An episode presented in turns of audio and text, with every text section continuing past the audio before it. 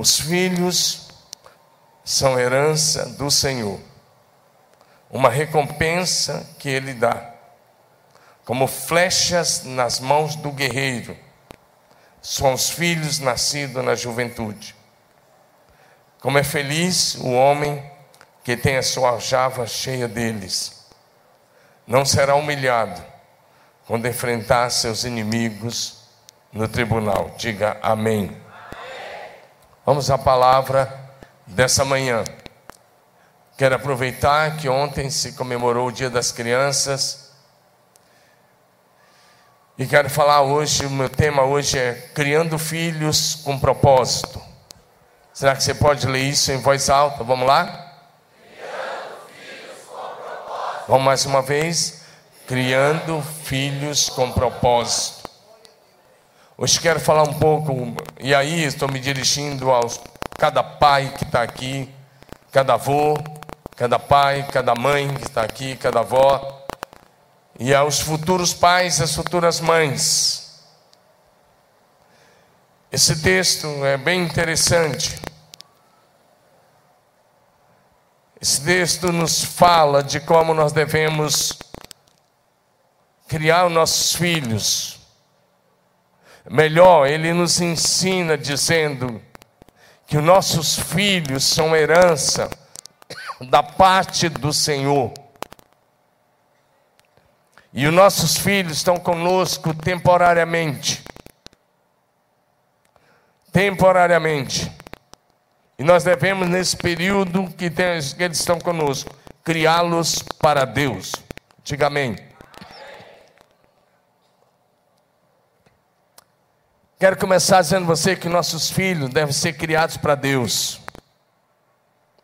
Porque o próprio texto diz que eles não são herança nossa, eles são herança da parte do Senhor. Portanto, nossos filhos precisam ser mais filhos de Deus do que nossos.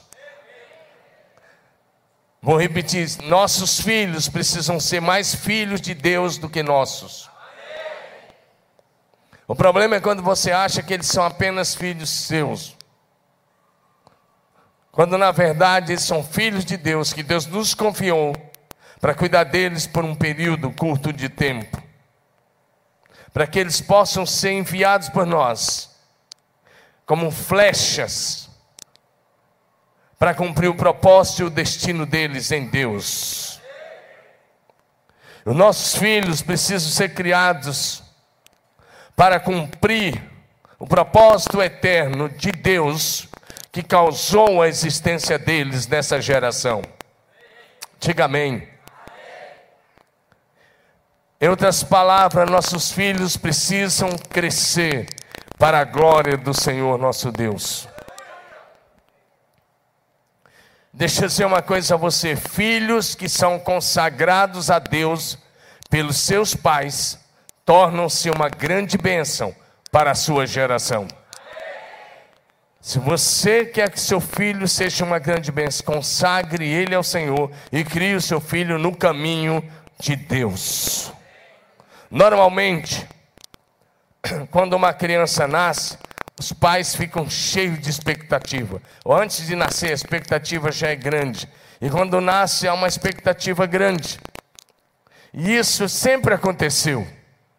E a pergunta, às vezes, que está no coração de cada, de cada pai, de cada mãe, a pergunta é essa: o que virá a ser essa criança? Sabia que isso foi dito sobre João Batista? Lucas 1, 66. A maneira milagrosa que aconteceu, a maneira como o anjo falou com Zacarias e a maneira como ele chegou, as pessoas ficaram com uma interrogação: o que vai ser esse menino? Eu quero responder essa pergunta para você. Seu filho será aquilo que você o impulsionar para ser. Seu filho será o resultado das suas orações. Seu filho será o resultado das suas palavras. Seu filho será o resultado daquilo que você o ensinar para que ele seja.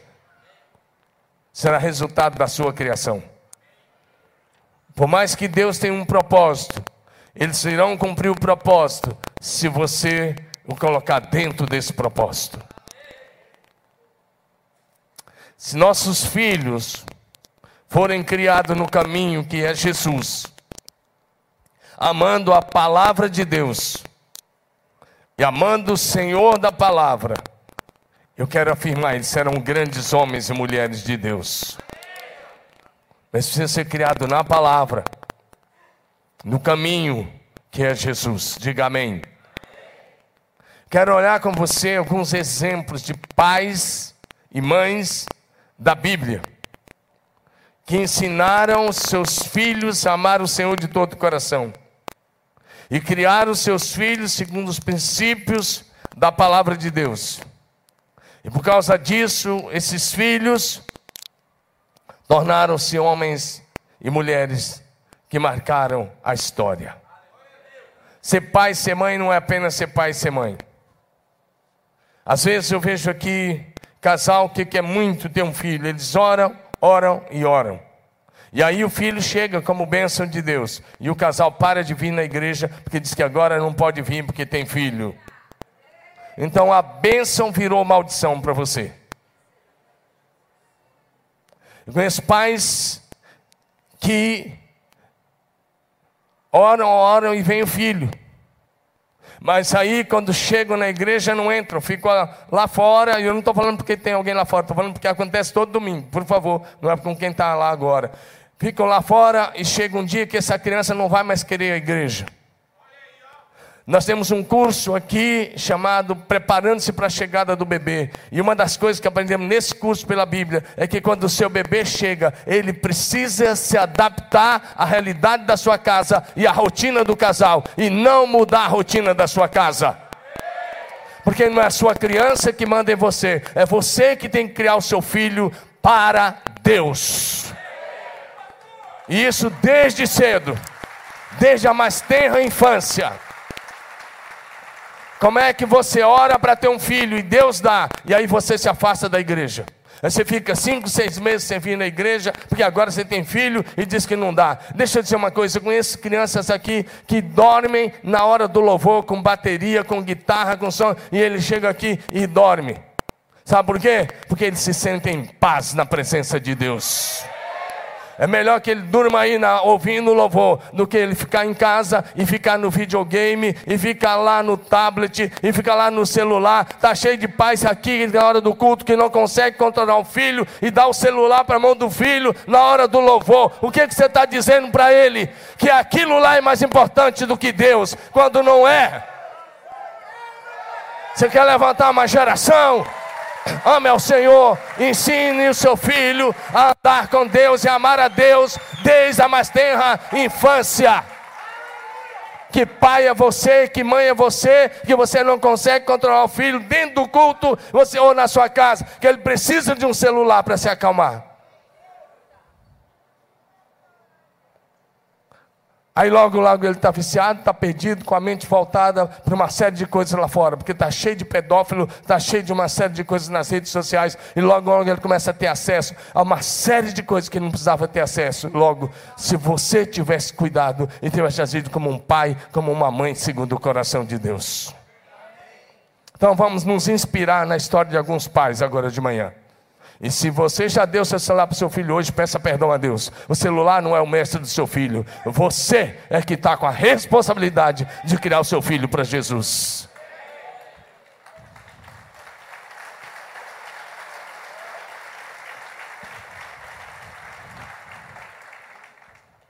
Em primeiro lugar, quero vou mostrar a você alguns estudos de casos. Primeiro caso, quero olhar com você Arão e Joquebede. Esse casal viveu num período do cativeiro no Egito.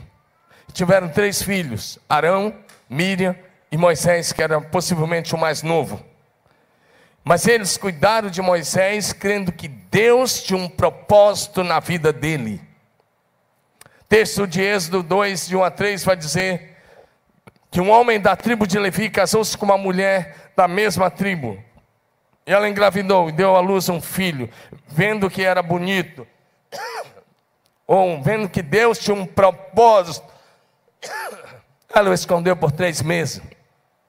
Porque a lei que o rei Faraó tinha colocado é que os meninos tinham que ser mortos, tinham que ser qualquer homem do Egito, qualquer soldado podia entrar na casa dos hebreus ao escutar o choro de uma criança e quebrar o pescoço do menino. Se fosse menina, deixava viver, mas se fosse menino, teria que matar imediatamente.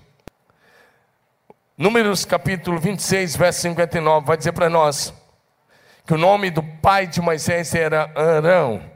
Isso mesmo, Arão. Está aí esse nome meio difícil de falar, porque tem um A. E o nome da mãe era Joquebede. Diga amém. Então está aí o nome do casal. Sabe por que esse casal protegeu seu filho? Porque esse casal criou seu filho nos primeiros anos, ali, no, um ou dois anos, mas eles cuidaram dele, eles lançaram ele para um propósito. Você sabe que eles cuidaram três meses, depois ele foi colocado no Nilo. Você sabe, conhece a história que a rainha foi lá tomar banho, pegou aquela criança e criou. Mas ela levou de volta para a mãe amamentar, e ela fica lá cuidando dele.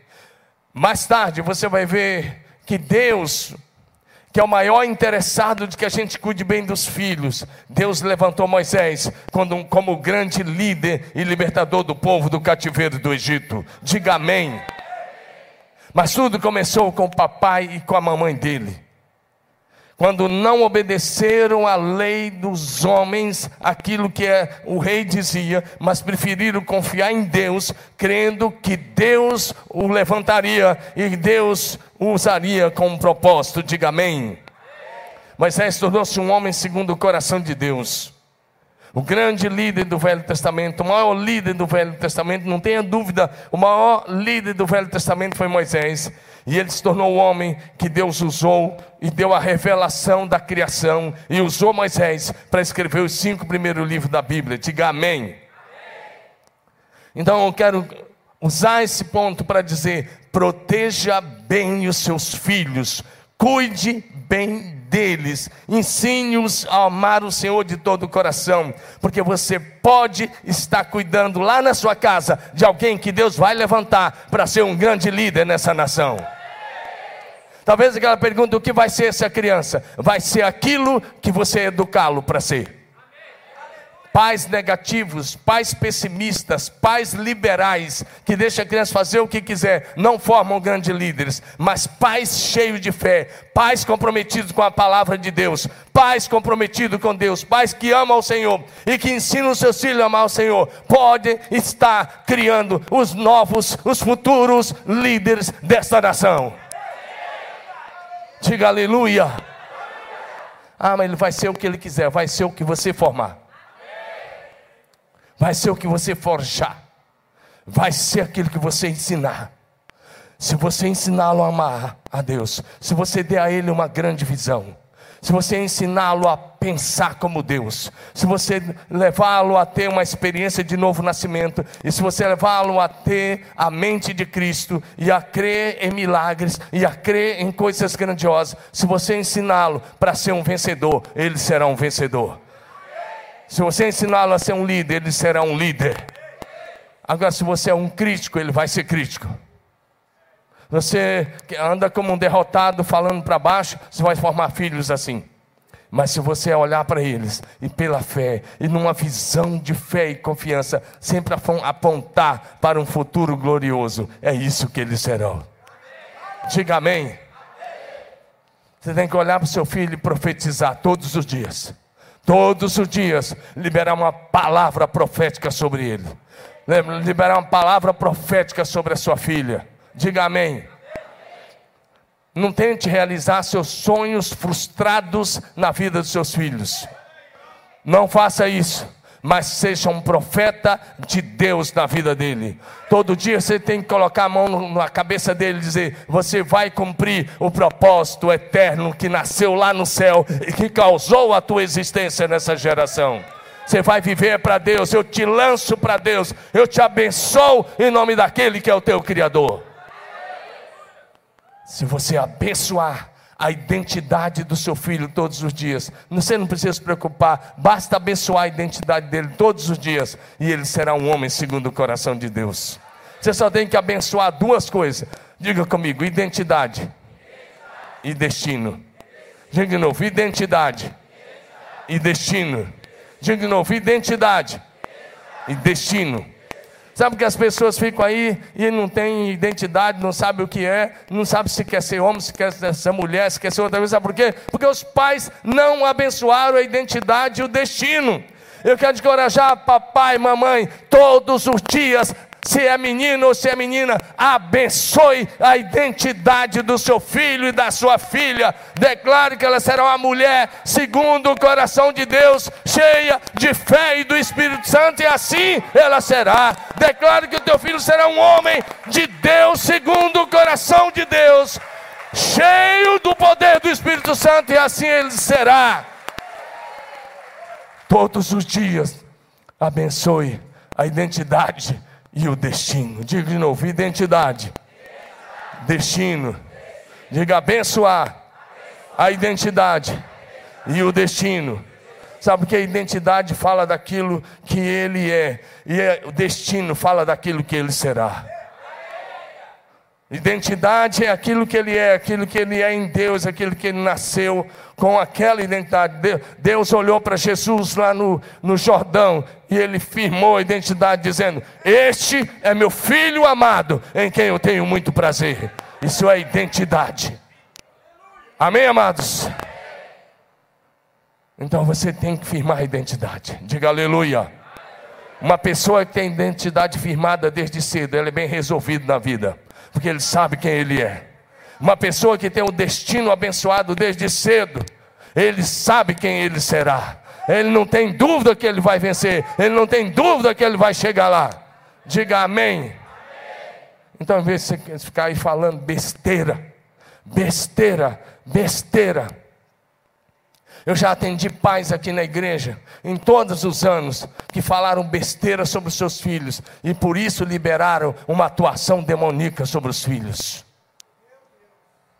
Fala besteira, o demônio está escutando e ele já vai atuar naquela área.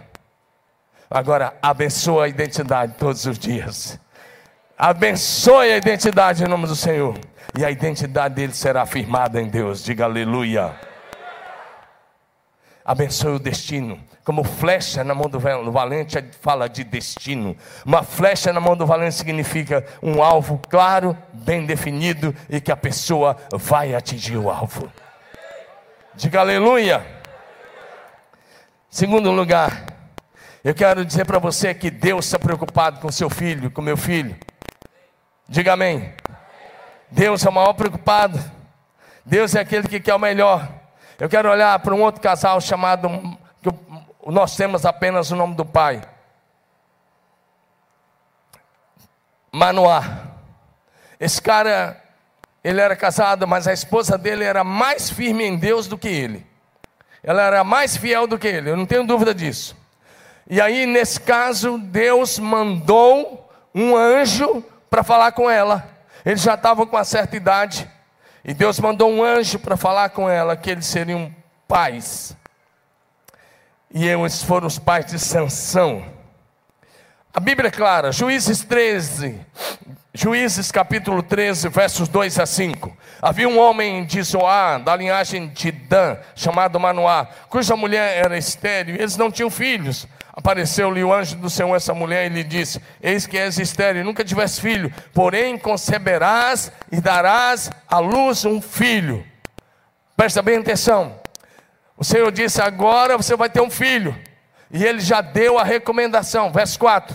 Na recomendação foi: Agora, olha aí o cuidado que a mãe tinha que ter. Agora, pois, guarda-te, não beba vinho nem bebida forte, nem comas coisa imunda. Próximo porque eis que tu conceberás, darás à luz um filho, sobre cuja cabeça não passará navalha, porquanto o menino será nazireu, consagrado a Deus desde o ventre da sua mãe. Deixa o versículo um pouco, por favor. Presta atenção, pai, mãe que está aqui. Desde quando esse menino tinha que ser consagrado a Deus? Desde quando? Eu converso com pais que falam assim: não, meu filho já tem 12 anos, 13, mas ele ainda não é batizado, porque eu vou esperar, quando ele tiver 18 anos, ele define o que ele quer na vida. Ei, pai, mãe que está pensando assim, você está enviando seu filho para o inferno, porque você é que tem que apontar para ele o caminho que ele deve andar, não é quando ele fizer 18 anos, porque o seu filho deveria ser filho de Deus desde o ventre da sua mamãe. Se você observou o texto, o anjo falou com a mulher: Você não vai mais beber vinho, você não vai beber bebida forte, você não vai comer nada imundo, porque você vai carregar um filho aí no teu ventre, e esse filho precisa ser santo desde o ventre. Se fosse hoje, o anjo ia falar assim: Não fuma, não beba, tem um estilo de vida santo. Porque pais santos geram filhos santos. Diga aleluia. E aí, esse texto é interessante, porque o marido chega em casa, ele estava na, na roça, ou na fazenda, sei lá onde é que ele mora, na fazenda que eles moravam, eu sei lá. E aí ele chega, e ela fala: o anjo veio aqui e falou que eu vou ser mãe, você vai ser pai. Fala trabalho de casa, rapaz. Lição 10 aí para o pessoal do casado para sempre. Eu vou brincando. Aí, o que acontece? Vai, vamos lá, rapaz. Agora, estou brincando, tem a maioria aqui é casado, sabe o que eu estou falando. Aí o que acontece? O Manoá fala assim: ele vai para diante de Deus, fala: Deus, tudo bem, senhor mandou um anjo, e ele falou com a minha esposa manda o anjo de volta. E Deus ouviu a oração do Manoá. Sei lá, Manoá. Se fosse hoje, a gente ia chamar logo de Manuel. Aí o que acontece? Deus ouviu a oração desse cara e o anjo volta uma segunda vez. O que isso me diz? Isso diz a mim a você o quanto Deus está interessado na formação dos nossos filhos. O quanto Deus está preocupado que tenhamos filhos que sejam diferentes e que façam a diferença no meio desse mundo corrompido e perverso. E o anjo volta. Mas eu, disse que a mulher era mais espiritual do que o cara.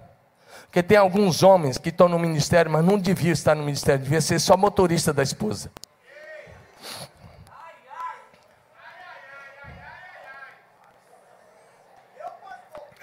Vou repetir: tem alguns homens que estão no ministério, mas não devia estar, devia ser só motorista da esposa. Porque tem alguns caras que estão matando o ministério da mulher, porque ordenamos o cara errado. Isso já aconteceu aqui nessa igreja. Eu não estou denegando ninguém. Agora, esse cara aí é um caso. Porque a segunda vez o anjo volta e falam com a mulher: estou aqui. E ela fala assim: peraí, que meu marido está lá na roça, eu vou lá atrás dele. Fica aí, anjo. E o anjo ficou. E aí o manual chega lá, e o anjo está lá. E aí o anjo explica tudo de novo. Porque o manual fez duas perguntas para o anjo, que o pai precisava, que cada pai precisava fazer. Se você olhar o verso 12, o anjo Manuel olha para o anjo e ele diz assim: Como devemos criar o menino? Ele já falou, menino, o que ele deverá fazer? Como devemos criar o que ele deverá fazer? E o anjo volta a explicar. E agora o anjo volta a dizer: a mulher tem que se cuidar e o menino não poderá ter vício nenhum. Acho que você não entendeu. Você deve estar em outro lugar. A mulher tem que se cuidar e ter um estilo de vida completamente santo. E o menino não vai poder ter vinho nenhum, ou desculpa, não vai poder beber nada, ter vício nenhum. Ele não vai poder comer nem uva, nem fresca, nem passas. Ele não vai poder tomar nem vinagre, porque ele vai ser, e o anjo disse pela segunda vez: ele será nazireu, consagrado ao Senhor, desde o do ventre até a morte. Ah, acho que você não entendeu. Seu filho precisa ser consagrado ao Senhor Deus, desde o ventre até a morte. Desde o ventre até a morte.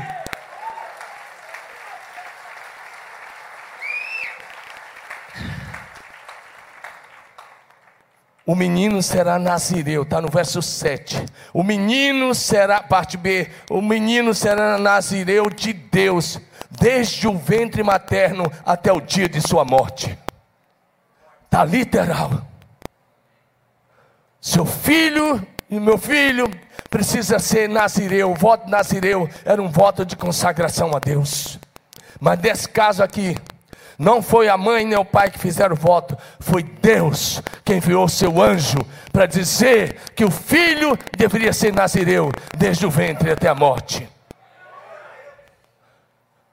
Desde o ventre até a morte. Cada pai, cada mãe que está nesse auditório, cada mãe, pai, cada mãe que vai me ouvir, teria que todos os dias se ajoelhar diante de Deus e dizer: Eu consagro meu filho a ti, Senhor Deus por todos os dias que viver nessa terra e para toda a eternidade. Amanhã ele está fazendo outra coisa. Você vai consagrar em nome de Jesus. Vai consagrar em nome de Jesus. Vai orar em nome de Jesus e Deus vai fazer a obra. Diga aleluia. Verso 14, ele falou agora para o filho: De tudo que procede da videira não comerá, nem vinho, vinho, nem bebida forte, nem coisa imunda comerá. Tudo que eu lhe tenho ordenado guardará.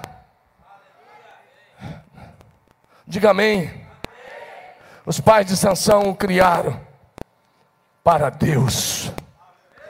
Eu sei que você vai me dizer, ah, mas lá na frente ele errou. Ele errou quando ele era um homem com mais de 40 anos, quando ele era um homem adulto. Mas os pais o criaram para Deus, diga aleluia. Os pais de Sansão o criaram para Deus. Ele foi ensinado a andar na dependência do Espírito Santo. Ele foi ensinado a viver na presença do Senhor capítulo 13, versos 24 e 25, diz: A mulher deu à luz um menino e pôs-lhe o nome de Sansão, e ele cresceu, e o Senhor o abençoou. Olha aí, e o Espírito Santo começou a agir nele. Diga aleluia!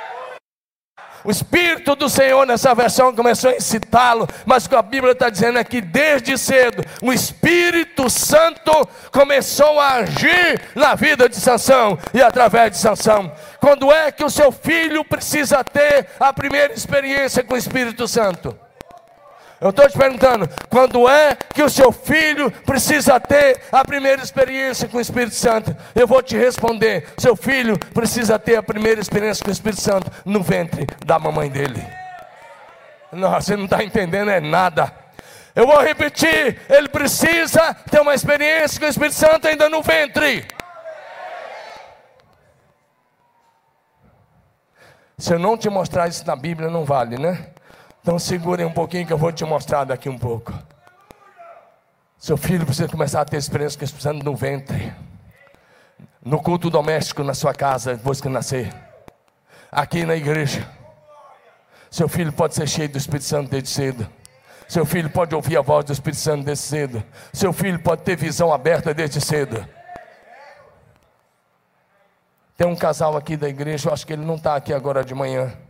Esse é um menino de uns três aninhos, né? Quatro no máximo. E aí, um dia desse, esse ano agora, mês de setembro, ele estava, estava aqui. O nome do garotinho é Thales. O pai chama Nenê, mas é só apelido. Eu, não sei, eu, eu falei tanto. Eu, eu, eu sei que. Já sei, você sabe, Valdelino, o nome do pai, e, e a esposa é Adriele. Eles agora estão até vendendo um docinho aí na porta, depois você abençoa o doce deles. Acabou um culto aqui no mês de setembro. E a Adriele foi falar com a Rosângela, depois o neném veio falar comigo ali no estacionamento. O garotinho deles, acho que deve ter 3, 4 anos, não é mais do que isso. E aí, eu estava pregando e o menino dele não tinha ido para o culto infantil, tinha ficado aí com eles. E ele disse que de repente o menino começou a apontar para mim e falar: Papai, você está vendo? Está vendo, pai? Ele falou: Vendo o que, filho? Ó, a pombinha. A pombinha está em cima da cabeça do pastor. Ó, a pombinha, estou vendo a pombinha. A pombinha está lá, pastor. E ele falou: A pombinha está lá, pai. Ele falou: O tempo todo. Os pais ficaram impressionados. Ele falou: E eu falei: O que é que esse menino estava vendo? Ele estava vendo a presença do Espírito Santo que estava agindo aqui. Um garoto de quatro anos, três, quatro anos. E ele ficou impressionado. E ele ficou falando várias vezes: Olá, papai, você não está vendo? Olá, pai. Olá, mãe, você não está vendo? Às vezes você está brincando com seu filho, e seu filho tem uma visão aberta melhor do que você. Porque tem pai que está pior que a mula de Balaão.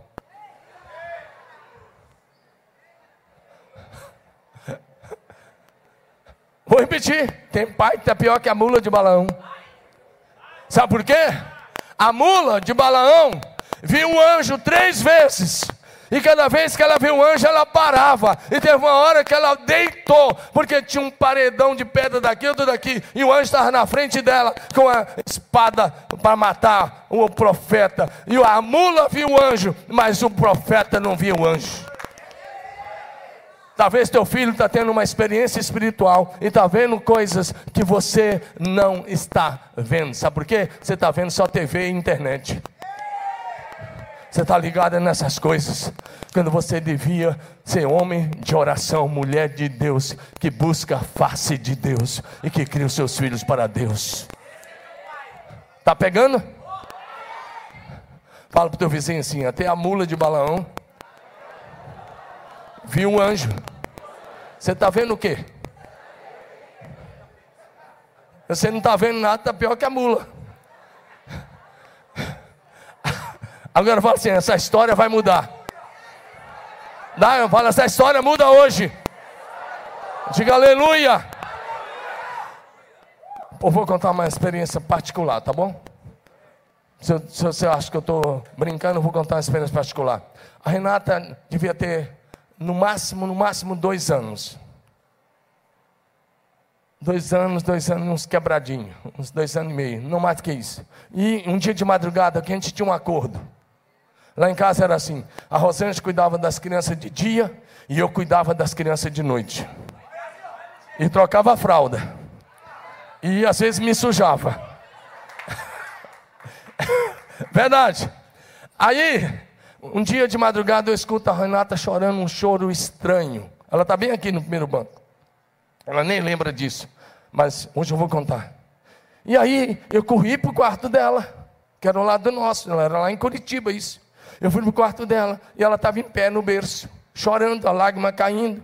E eu falei: O que, que foi, filha? Ela olhou para mim e falou: O palhaço, papai. O palhaço, papai. E ela repetiu: eu falei, que palhaço, na parede. E eu olhei para a parede, e eu vi passando na minha frente, a um metro de distância de mim, nove demônios com cara de palhaço. Nove, eu contei. Então estendi a mão e falei: em nome de Jesus, nessa casa, aqui não, bata em retirada agora. Orei com ela, ela continuou dormindo, não levei ela para o nosso quarto, não. Diga amém. Ah, você acredita nisso ou não? Mas as crianças podem ter percepção do mundo espiritual melhor do que você imagina. Mas aí mudamos para Marília. Ela já estava com uns quatro anos depois. Cinco anos. Hoje eu estou te entregando aqui, viu, filho? Aí um dia, ela contou para a gente de manhã que ela estava com bastante medo lá no quarto dela. Nós tínhamos nosso quarto, o quarto do Davi, e o dela era o último. Ela estava com bastante medo. Ela disse que de repente veio um anjo bem grandão, bem gigante, e falou: Não fica com medo, não. Eu estou aqui com você. E eu falei: Como é que ele era? E ela começou a descrever um anjo de verdade. Ele era luminoso, ele era brilhoso, ele era grande, ele era gigante. Onde é que dava a cabeça dele? Mais ou menos da altura do teto. E ela falou: O que é que ele fez? Ele sentou na cama comigo, passou a mão na minha cabeça e eu fui dormir. Ele falou que era para dormir. Então, uma criança pode ter experiências com anjos, pode ter experiências com o Espírito Santo, desde cedo. Diga amém. Eu fui chamado em várias casas. Em várias casas. Tanto lá em Curitiba quanto aqui. Eu lembro que no auge, no auge da fama de uma apresentadora famosa da TV naqueles anos aí. Uma, tem várias apresentadoras aí, uma delas. Eu fui numa casa, porque os pais me chamaram, eu fui com a Rosângela. E os pais me chamaram. E cheguei lá na casa, a mãe começou a falar: Pastor, eu estou andando na casa e parece que tem alguém atrás de mim. E às vezes eu me viro e vejo um vulto, mas parece que tem alguém me seguindo, pastor. E a minha filha está vendo um demônio no quarto dela todo dia, pastor. Uma garotinha bem pequena. Essa moça hoje já é casada. Mas na época era uma garotinha bem pequena. Acho que ela devia ter uns oito anos de idade na época. Oito, nove. Eu falei, deixa eu conversar com ela primeiro. Sentei lá, vamos chamar de Mariazinha. Não tem nada de Mariazinha, não. Estou criando o um nome aqui agora. Tá? Falei, vamos sentar aqui. E fui lá no quarto dela. Eu falei, me permita, papai e mamãe, da porta aberta. Deixa eu conversar com ela sem vocês. A Rosane ficou com o casal na sala. Eu fui lá no quarto. Falei, como é que é? E ela começou a falar. Pastor, ele pula que nem macaco. Eu olho para aquela parede, ele está lá, eu olho, ele está lá, e aí eu olho, ele está lá toda noite, pastor. É que nem um macaco, por onde olha ele está pulando. E falei, como é que é? E ela começou a escrever um demônio. Então, eu chamei o pai e a mãe, depois que eu tinha ouvido a criança, e disse: Vocês estão dispostos a quebrar todos os CDs dessa, dessa cantora? Vocês estão dispostos a jogar fora, queimar agora as roupas que vocês compraram para sua filha, dessa cantora? Estamos. E assim foi feito. Eles pegaram todos os CD, todas as roupas, todas as bonecas, tudo que tinha respeito àquela, àquela, àquela personalidade, e eles queimaram. Eu falei, agora eu vou orar. E aí eu orei com a criança, expulsando aquele espírito maligno que estava provocando pânico e medo naquela criança, que ela não estava dormindo mais. E eu orei com os pais. Falei, agora você, papai e mamãe, pega óleo. Unge cada porta, unge cada janela dessa, dessa casa. E declara que a única presença que você aceita aqui é de Jesus Cristo de Nazaré. E eles fizeram. Eu voltei lá na segunda semana. E aí? Sentei com a criança de novo, só eu. E aí, filha? Nunca mais apareceu, pastor.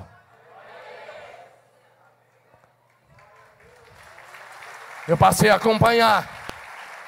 E eu perguntei para aquela mãe: e aí, você está escutando passos atrás de você? Aquela presença ruim está aqui. Ela disse: nunca mais, pastor. O que você traz para dentro da sua casa pode atrair a manifestação de demônios. Crie os seus filhos em consagração ao Senhor. Eles não precisam de ídolos, eles precisam de Jesus. Diga aleluia. O Sansão julgou Israel 20 anos. Juízes 15, verso 20. Durante 20 anos, ele foi o juiz de Israel. Ele cumpriu parte do propósito, ele quebrou por uma questão dele.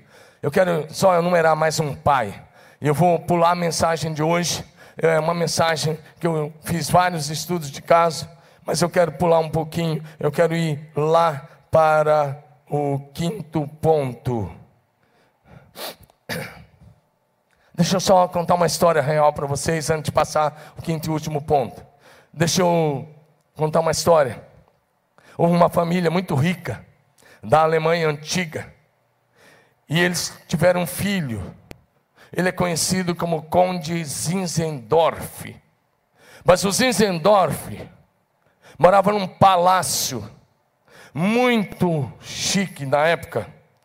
Mas sabe o que aconteceu? Aos seis anos de idade ele já era alfabetizado. E aos seis anos de idade ele começou a escrever bilhetes para Deus. Ele escrevia bilhetes, jogava pela janela do palácio e ele orava: Senhor Deus, envia teus anjos para recolher as minhas mensagens e levar para ti. Imagina um garoto de seis anos de idade escrevendo bilhetes para Deus. E depois orava. Cada bilhete que ele jogava, ele dizia: Deus envia teus anjos para recolher o meu bilhete e levar para ti. Quando ele se tornou jovem, ele se casou, e aí estava tendo uma perseguição que um rei que tinha assumido a região da Morávia, da antiga Morávia, e, tinham dois povos ali, os moravianos e tinha um outro povo. Esse rei, ele desenvolveu uma perseguição aos cristãos que eles chamavam de protestantes terrível, terrível. Eles mataram os líderes, eles perseguiram, e aí 16 mil famílias tiveram que fugir da antiga, 16 mil famílias conseguiram fugir da antiga Morávia. E, da, da, e daquelas regiões lá por causa da perseguição que foi chamada de contra-reforma. Isso era século XVIII, 1700. Zinzendorf nasceu no ano de 1700. Ele viveu apenas 60 anos, morreu no ano de 1960. Mas o Zinzendorf resolveu abrir as suas terras para que os perseguidos da Morávia pudessem morar nas suas terras. Ele deu as suas terras para muitos, muitas centenas de famílias moravianas a habitarem ali. Essa região hoje é o que seria a região norte da Alemanha. Ele cedeu as suas terras, os moravianos começaram a morar. Uma colônia de moravianos se estabeleceu nas terras de Zinzendorf. Porque o Zinzendorf desde cedo tinha se dedicado a Deus. E quando jovem, ele viu um quadro um quadro pintado. E tinha uma imagem do Senhor crucificado. E nessa imagem estava, tinha uma frase: Eu fiz isso por você, o que você fará por mim? Ele acolheu os moravianos. E eles começaram a orar, a orar e a orar. No dia 13 de agosto de 1927, numa reunião de oração, Deus abriu o céu e enviou o poder do Espírito Santo sobre aquela comunidade. Diga amém. Zinzendorf, a partir dessa experiência, eles construíram uma torre de oração, e a partir daquela noite, eles começaram uma vigília de oração, e essa vigília de oração durou 100 anos, 24 horas por dia. Eles começaram com 24 homens e 24 mulheres. Depois, é claro, esse número foi crescendo e foi crescendo. E essa comunidade orou 100 anos sem parar. E Zinzendorf usou todos os seus recursos para enviar missionários para alcançar os povos não alcançados. Os pais começaram a consagrar todos os seus filhos para a obra missionária. Chegou um momento em que não tinha mais jovens na comunidade, porque todos tinham sido enviados os rapazes especialmente.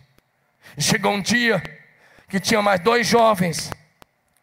Esses dois jovens ouviram falar de uma ilha no leste da Índia que tinha três mil escravos que um homem rico tinha comprado da África e tinha levado para lá para plantar cana e para colher cana.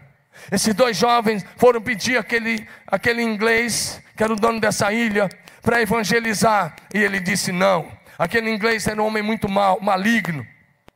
Ele dizia que não cria em Deus. Ele disse: Não, o único jeito de vocês entrarem lá é se vocês se tornarem escravos. Eles falaram: Então nós vamos. Agora imagina dois jovens europeus, brancos, alemães, e agora eles se venderam como escravos para ir alcançar 3 mil escravos numa ilha no leste da Índia. E as famílias não entenderam e não entendiam porque era, não tinha mais quase jovens, porque todos tinham ido. E aí eles foram para o porto para a hora da despedida. E eles foram, e quando ele, as pessoas começaram a perguntar: por que vocês estão fazendo isso? Por que vocês estão se vendendo? Vocês nunca mais vão poder voltar. Vocês vão viver como escravo até a morte. Por que vocês estão fazendo isso? Eles se levantaram no barco e, de frente para as pessoas estavam ali para se despedir deles, eles disseram: Nós estamos fazendo isso para que o Cordeiro de Deus, que foi morto na cruz, receba através das nossas vidas a recompensa do seu sacrifício. Porque os pais tinham consagrado seus filhos ao Senhor. Eu sei que quando eu falo de missões, quando eu falo algumas coisas, a primeira coisa que você pensa é que se o seu filho crescer assim, ele não vai ganhar o dinheiro que você espera que ele ganhe. Eu falo de obra de Deus e você vê um cifrão dizendo: não, se ele for para esse lado, ele não vai ganhar dinheiro. E eu te pergunto: de que adianta teu filho ganhar muito dinheiro e perder a sua alma? Vou repetir: de que adianta teu filho se tornar o profissional que você quer que ele se torne e ganhar muito dinheiro e ele for para o inferno. O que você vai fazer para mudar essa realidade? Eu prefiro que meus filhos sejam missionários e que no último dia eles estejam à direita de Deus e eles possam entrar na glória da eternidade.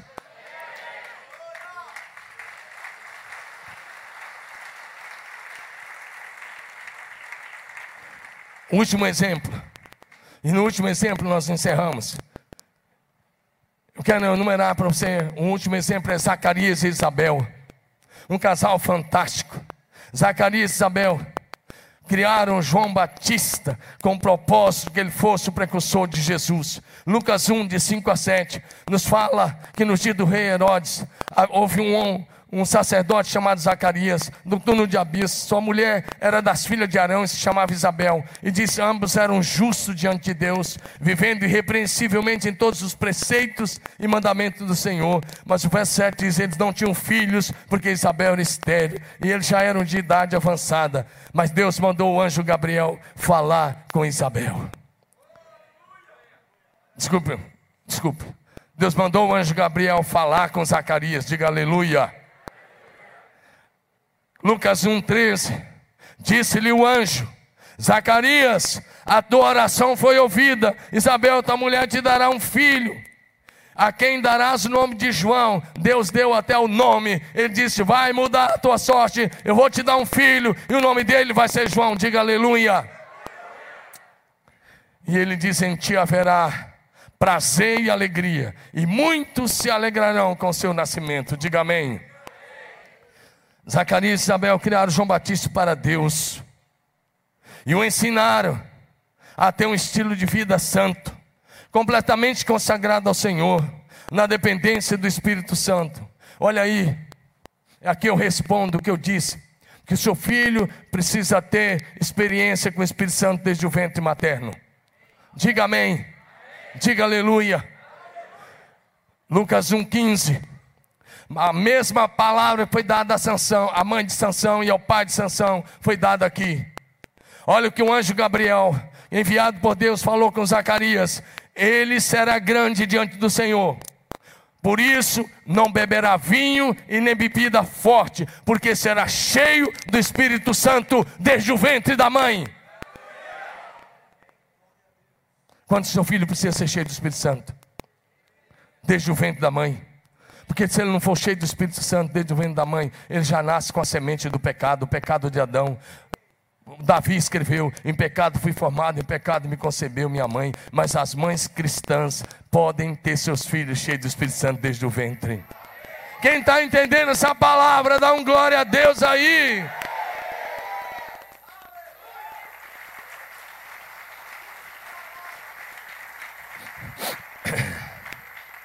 João Batista não ganhou dinheiro.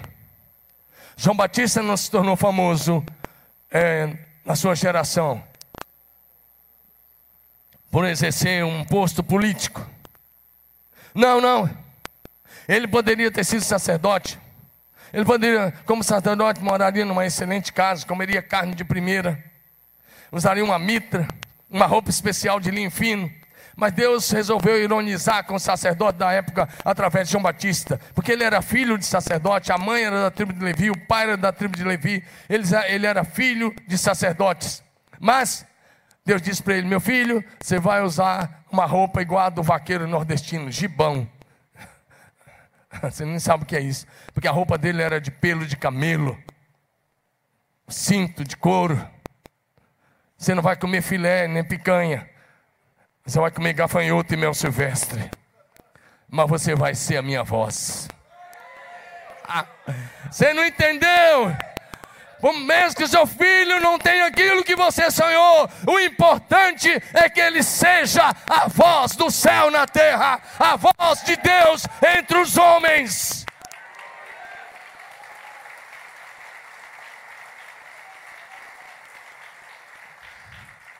João Batista fez isso. E um dia ele batizou Jesus. Você vai ver o batismo de Jesus tanto no, em Marcos 1, de 2 a 4, como em Mateus capítulo 3, 16, 17. Como lá no Evangelho de João, como em Lucas, você vai ver nos quatro evangelistas narrando, evangelistas narrando o batismo de Jesus por João Batista. Aí talvez você, muito cético, vai dizer assim: é, pastor, mas o João Batista morreu novo. Mas eu quero te mostrar um detalhe só, e aí a gente encerra. Mateus 11, 11, parte A. Mateus 11, versículo 11, parte A. Jesus dando um testemunho sobre João Batista, ele falou muitas coisas, muitas coisas sobre João Batista nesse texto.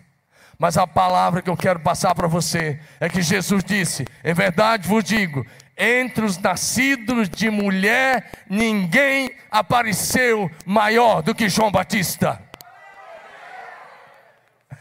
Meu querido, é isso que conta para o seu filho e para o meu filho, para sua filha e para minha filha.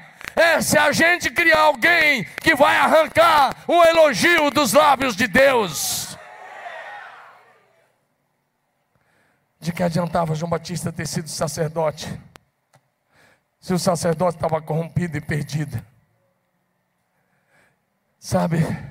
Se você e eu tivéssemos que enumerar os maiores homens da Bíblia, a gente ia listar uns 20, 30 e 50, e João Batista talvez ia ocupar o último lugar. Mas Deus não vê como a gente vê.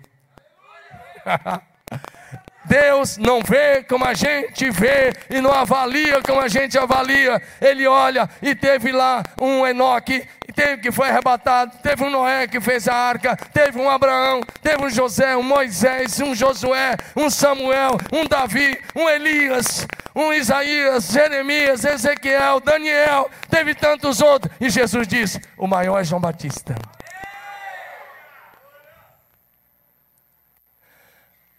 O maior aos olhos de Deus não é aquele que ganha fama entre os homens, é aquele que é conhecido no céu. Fique em pé, meu irmão, fique em pé. Eu não sei se você está entendendo. Mas nós temos que criar filhos, não para povoar o inferno, mas para habitar o céu por toda a eternidade. Nós temos que criar filho com um propósito. Deus estabeleceu um propósito para Moisés e ele cumpriu. Deus estabeleceu um propósito para Sansão, ele quebrou no meio. Deus estabeleceu um propósito para João Batista, ele cumpriu até o fim. Diga aleluia. Deus estabeleceu um propósito para cada um dos nossos filhos. Deus tem um propósito para o seu filho. Antes do seu filho ser seu filho físico, ele é filho de Deus. Seu filho é um espírito eterno que veio de Deus e temos que criá-lo para Deus. O melhor lugar do seu filho não é no projeto que você quer, é no projeto eterno de Deus. O melhor lugar para João Batista era comendo gafanhoto e mel silvestre, mas sendo a voz do céu na terra, sendo aquele que preparou o povo para a vinda do Messias. Deus quer levantar uma geração Deus quer levantar uma geração. O diabo está tentando destruir essas crianças, sabe por quê? Por que, que ele estabeleceu para matar as crianças no Egito? Porque tinha chegado o tempo de Deus levantar um libertador. E ele disse: Vamos matar as crianças para que não haja um libertador. Mas os pais de Moisés cuidaram dele e Deus levantou o libertador. Diga amém. Quando chegou perto da vinda do Messias, o diabo, através de Herodes, mandou matar as crianças de Belém da Judéia para que não viesse o Salvador. Mas Deus protegeu o seu filho. José e Maria, José e Maria cuidaram dele, levaram para o Egito, trouxeram e cuidaram e protegeram para que Jesus fosse o nosso eterno Salvador e Senhor. Diga amém. Essa é a geração que se aproxima à volta de Jesus. E Deus quer levantar uma geração de avivalistas meninos e meninas que serão cheios do Espírito Santo desde o ventre materno. Gente que vai começar a ter experiência com o Espírito Santo no ventre. Quando Maria visitou Isabel, que ela falou, Shalom, João Batista saltou no ventre, ele foi cheio do Espírito Santo no ventre de Isabel, na hora que Maria visitou Isabel. Se você ler isso em Lucas 1, dos versos 38 em diante, ou 40 em diante. E João Batista foi cheio do Espírito Santo. Foi a voz de Deus. Quem será o seu filho? será aquilo que você educar, projetar, ensinar. Ensine ele a amar o Senhor de todo o coração, com toda a alma, todas as forças. Traga seu filho para a igreja. Eu estou concluindo, mas eu quero dizer uma coisa. Elcana e Ana levaram o seu filho para crescer na casa de Deus. É porque Samuel cresceu na casa de Deus. Ele foi o primeiro dos grandes profetas, o último grande juiz de Israel. E ele foi um grande sacerdote. E ele cresceu na casa de Deus. Ah, ele faz bagunça, deixa ele fazer, ele cresce aqui. Ele vai correr nos corredores, você vai cuidar dele. Mas deixa ele crescer aqui na casa de Deus. Melhor lugar do teu filho, do teu neto crescer é aqui no meio da igreja, na casa de Deus, com pessoas de Deus. Então ele será um homem segundo o coração de Deus, uma mulher segundo o coração de Deus. Eu e minha casa serviremos ao Senhor. Devemos criar nossos filhos para Jesus. Para que Jesus receba através da minha vida e da sua vida, e através dos nossos filhos, que Jesus receba a recompensa do seu sacrifício na cruz. Você quer fazer esse compromisso? Corre aqui para frente.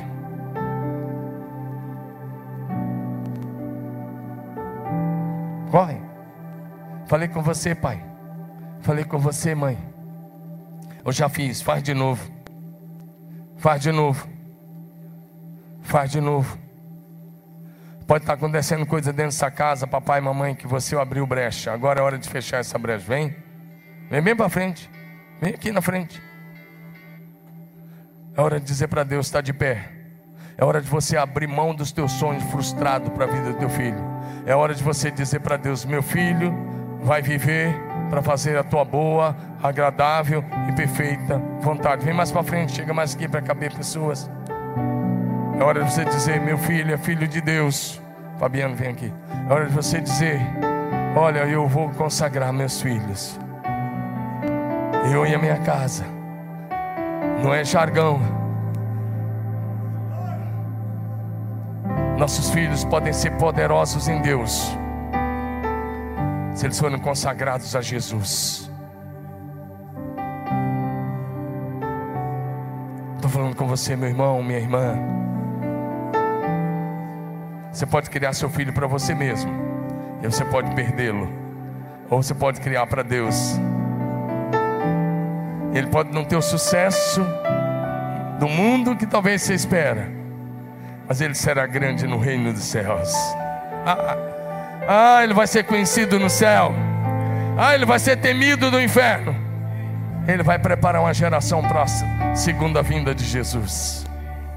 Levante suas mãos, feche seus olhos. Comece a consagrar sua família a Jesus. Vai orando, pastor Fabiano vai conduzir você em oração agora.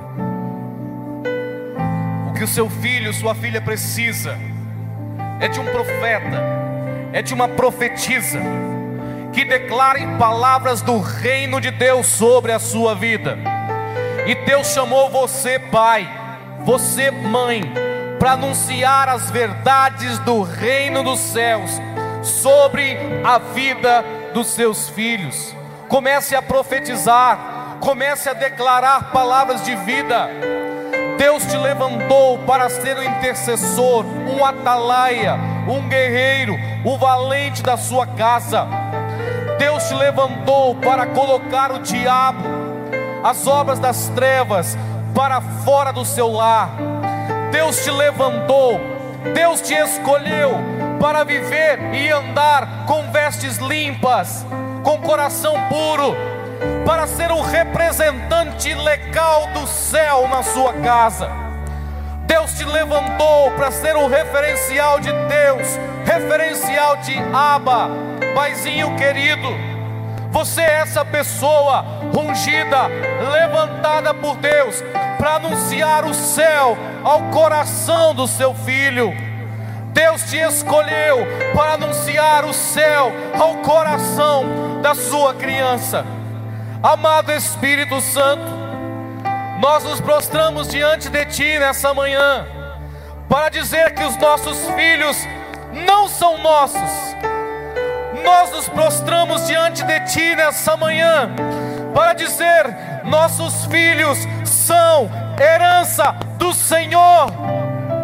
Eles existiam em Ti, para Ti voltarão. Dá-nos a graça a sabedoria de ensiná-los, educá-los no temor do Senhor, em nome de Jesus. Pai, nós nos levantamos nesta geração como intercessores, como profetas do Altíssimo, nós nos responsabilizamos em educar, em ensinar os nossos filhos na casa do Senhor em família, na família de Deus, em meio ao povo de Deus, nessa comunidade que se chama PIB de Marília.